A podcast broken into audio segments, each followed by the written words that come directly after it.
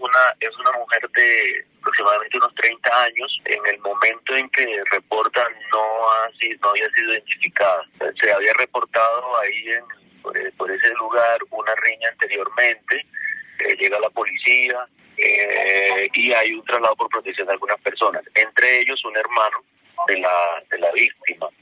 Posteriormente, eh, la central de radio reporta, le reportan que hay una, una persona herida pública. Cuando llega el cuadrante encuentran a esta persona tendida en el piso, pero ya sin signos vitales.